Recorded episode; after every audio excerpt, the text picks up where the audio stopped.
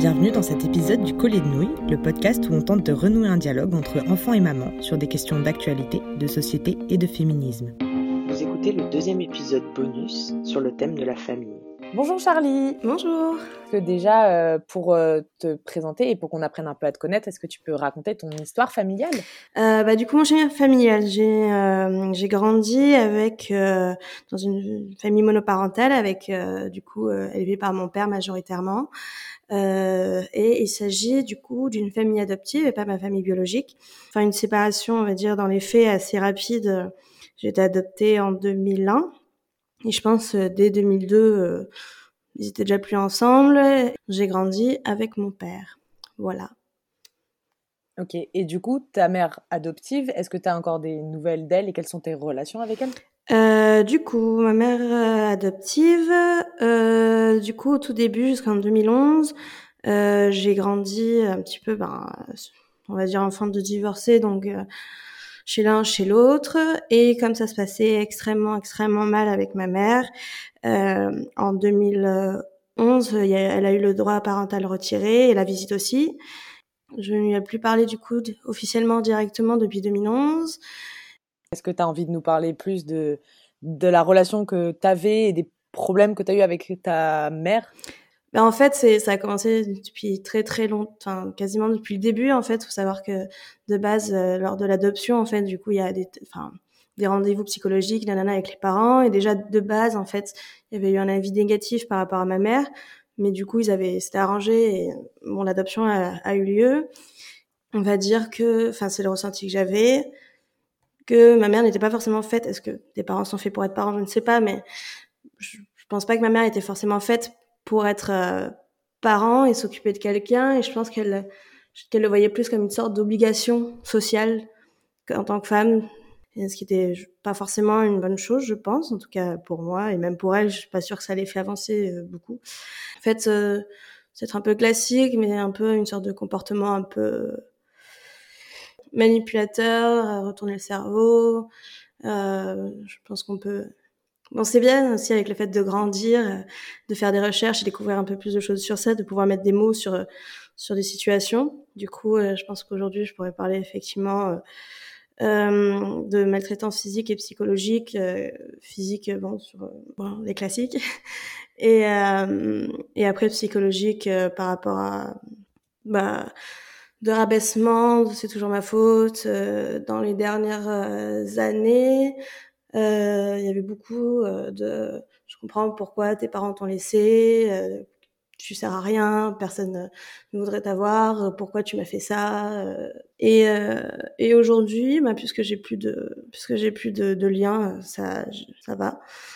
Ce qui vient avec le fait d'être adopté aussi, c'est tout le côté la peur de l'abandon, etc.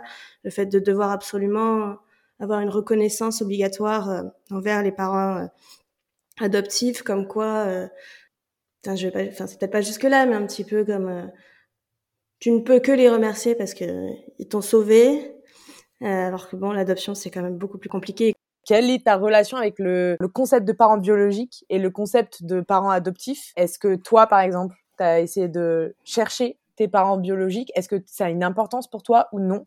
Est-ce que tu peux nous en parler? Il y a un truc que je dis, enfin souvent, encore une fois depuis que suis penchée sur la question et si c'est une question touchy, la personne n'y viendra pas et qu'il vaut mieux laisser la personne concernée aborder ou non certaines questions. Et euh, comme pour beaucoup d'autres d'autres sujets, quand tu es adopté, bah souvent en fait euh, les gens te posent plein de questions dessus, ce qui est normal, je comprends la curiosité, mais on ne doit pas d'explication en fait aux gens forcément. Et là par exemple, bah, moi je fais la démarche enfin d'accepter d'en parler mais voilà je pense que pour encore une fois beaucoup de situations le mieux c'est de laisser la personne concernée aborder ou non la question et de se dire que si la personne ne l'aborde jamais, eh bien ne l'abordera jamais et c'est comme ça. En ce moment, je suis un petit peu dans tout euh, tout ce chemin un petit peu de de compréhension, etc., de mon parcours d'adopter, de partir de, de tout ce qu'on te met dans ta tête depuis que tu es toute petite et d'essayer de faire mon propre chemin et d'écouter d'autres personnes adoptées, etc. Mais du coup, je me, je me pose cette question de est-ce que j'ai envie de les retrouver? Est-ce que j'ai un certain rapport avec euh, cette famille? Ou est-ce que c'est quelque chose qu'on m'a inculqué toute ma vie? Puisqu'en fait, en tant qu'adopté, on passe sa vie à entendre des gens te dire alors ta famille adoptive, alors tu l'es retrouvée. Et puisque apparemment, en tant qu'adopté, tu n'es là que pour ça, pour les retrouver, tu te dis, bah, donc c'est mon but dans la vie, en tant qu'adopté, c'est de me poser des questions sur cette famille et de les retrouver. Et du coup, en ce moment, je me pose un peu la question est-ce que voilà, est-ce que ça vient de moi ou est-ce que c'est les autres qui m'ont mis ça dans la tête? Euh, mais je pense après, il y a une certaine quête bien sûr de, de racines, d'histoire, de ne pas de pas se, se, retrouver physiquement chez les autres personnes, de pas forcément retrouver sa morphologie. Je suis un peu tâche au milieu et d'essayer de comprendre. Ici, je suis tâche, mais est-ce que dans l'autre pays, je, le suis ou pas? Euh, Est-ce que quelque part, j'ai un endroit où je ne fais pas tâche? Du coup, je pense que intrinsèquement, oui, il y a une recherche euh, d'origine euh, et euh, te dire, bah au final, est-ce que j'ai vraiment envie de savoir ou pas? Est-ce que j'ai besoin? Euh, Est-ce que je veux forcément les rencontrer? Parce que donc j'avais fait me donner un test euh, d'ADN là. Et euh, bah, tu te rends compte que tu es relié à un tel ou un tel, même si c'est à des tout petits degrés. Et tu te dis, bah imagine ça, on te dit c'est ton frère, c'est ta sœur, c'est machin. Est-ce que tu as envie que ça soit ton frère et ta sœur? Bah peut-être que non. tu te dis, putain franchement, j'ai envie qu'on me dise ça, voilà, regarde, ça y est, c'est tes parents. Tu vois, je me dis, bah finalement, c'est peut-être pas forcément un rêve derrière qui t'attend. Ça se trouve, c'est histoire enfin ça se trouve c'est je sais pas c'est des personnes qui sont pas forcément meilleures c'est des personnes je me dis tu vois quand c'est un peu un truc comme ça toute ta vie est-ce que tu ne peux pas quasiment que être déçu mais après est-ce que il y a forcément une attente à avoir je ne sais pas. Idéalise la quête du géniteur et la génitrice c'est le but de ta vie mais en fait euh, à quel point et est-ce que c'est vraiment vrai? Euh, du coup je suis retournée euh, dans mon pays d'adoption et je voyais à l'orphelinat que du coup, euh, mon père voulait que je pose plein de questions et tout par rapport à ma famille. Je me suis dit, enfin, cette fois-ci vraiment, mais est-ce que moi j'ai envie de poser ces questions, tu vois? Pas forcément en fait. Et je me suis dit, mais c'est là que je me suis rendu compte de est-ce que c'est ma quête ou est-ce que c'est la quête des autres en fait? Et moi, je le vois un petit peu comme une sorte de ce que je dis des fois, c'est bah, imagine toute ta vie, en fait, tu t'es vu dans un miroir, tu vois, quand tu sors de la douche, genre tout, euh, tout embué, etc. Et du coup, tu construis ton identité autour de ça. Du coup, voilà, ça, ça fait aussi remettre un peu en question le rôle effectivement des parents de te dire, bah, est-ce que ça n'a qu'un, est-ce qu'ils n'ont qu'un rôle, tu vois, de un petit peu de d'accompagnateur dans ta vie, ce qui serait plutôt le cas de, enfin surtout de mon père adoptif? Est-ce que ce, est-ce que ce ne sont là que pour remplir tes quêtes donc d'identité, comme ce serait le cas de ma famille euh, biologique? Est-ce que tu peux évoluer sans? Par exemple, pour moi, bah, sans mère, enfin, elle était là, mais franchement. n'aurait pas été là, c'est pareil, voire mieux. Nous, il y a une question que on se pose beaucoup avec nos mamans et, et entre nous d'ailleurs. C'est euh, à partir de quand tu passes de la famille de tes parents à ta famille à toi? Enfin voilà, c'est quoi pour toi la famille? Qu'est-ce que la famille? Ben, j'ai envie de répondre, je sais pas. que ben Ma famille biologique, ben, je sais pas trop ce que c'est, je sais pas comment la placer par rapport à moi, par rapport à mon histoire, par rapport à mon futur. Je sais pas trop quoi en faire. Et ben, ça que j'ai pas forcément parce que quand j'entends ma famille adoptive euh, parler de l'oncle machin, du grand-père truc truc, c'est cool, hein, l'histoire m'intéresse, mais je me sens pas connectée du tout. Et comme j'ai beaucoup grandi en fait autour de ce noyau euh, père-fille, bah du coup pour moi ma famille en fait, bah, c'est mon père. Euh, même si j'ai une famille à côté et que je me rends compte maintenant que je suis peut-être pas si seule, mais je me suis construit autour de ça et du coup euh, bah comme quoi c'est pas parce que tu as une famille nombreuse bon j'ai pas une famille nombreuse mais j'ai d'autres gens que mon père. C'est pas pour autant que je le compte comme famille. C'est peut-être méchant pour eux mais tu vois j'y pense de suite. Je sais que ma famille c'est mon père c'est tout. Euh, par rapport aux enfants euh, c'est vrai que j'ai beaucoup grandi avec cette envie d'avoir un enfant. Est-ce que pareil la même question est-ce que c'est moi est-ce que c'est la société qui fait que? Mais en ce qui me concerne c'est un truc euh, je me posais cette question là jusqu'à il y a mon avant-dernier voyage en pays d'adoption. Donc, euh, je suis encore retournée à l'orphelinat pour discuter.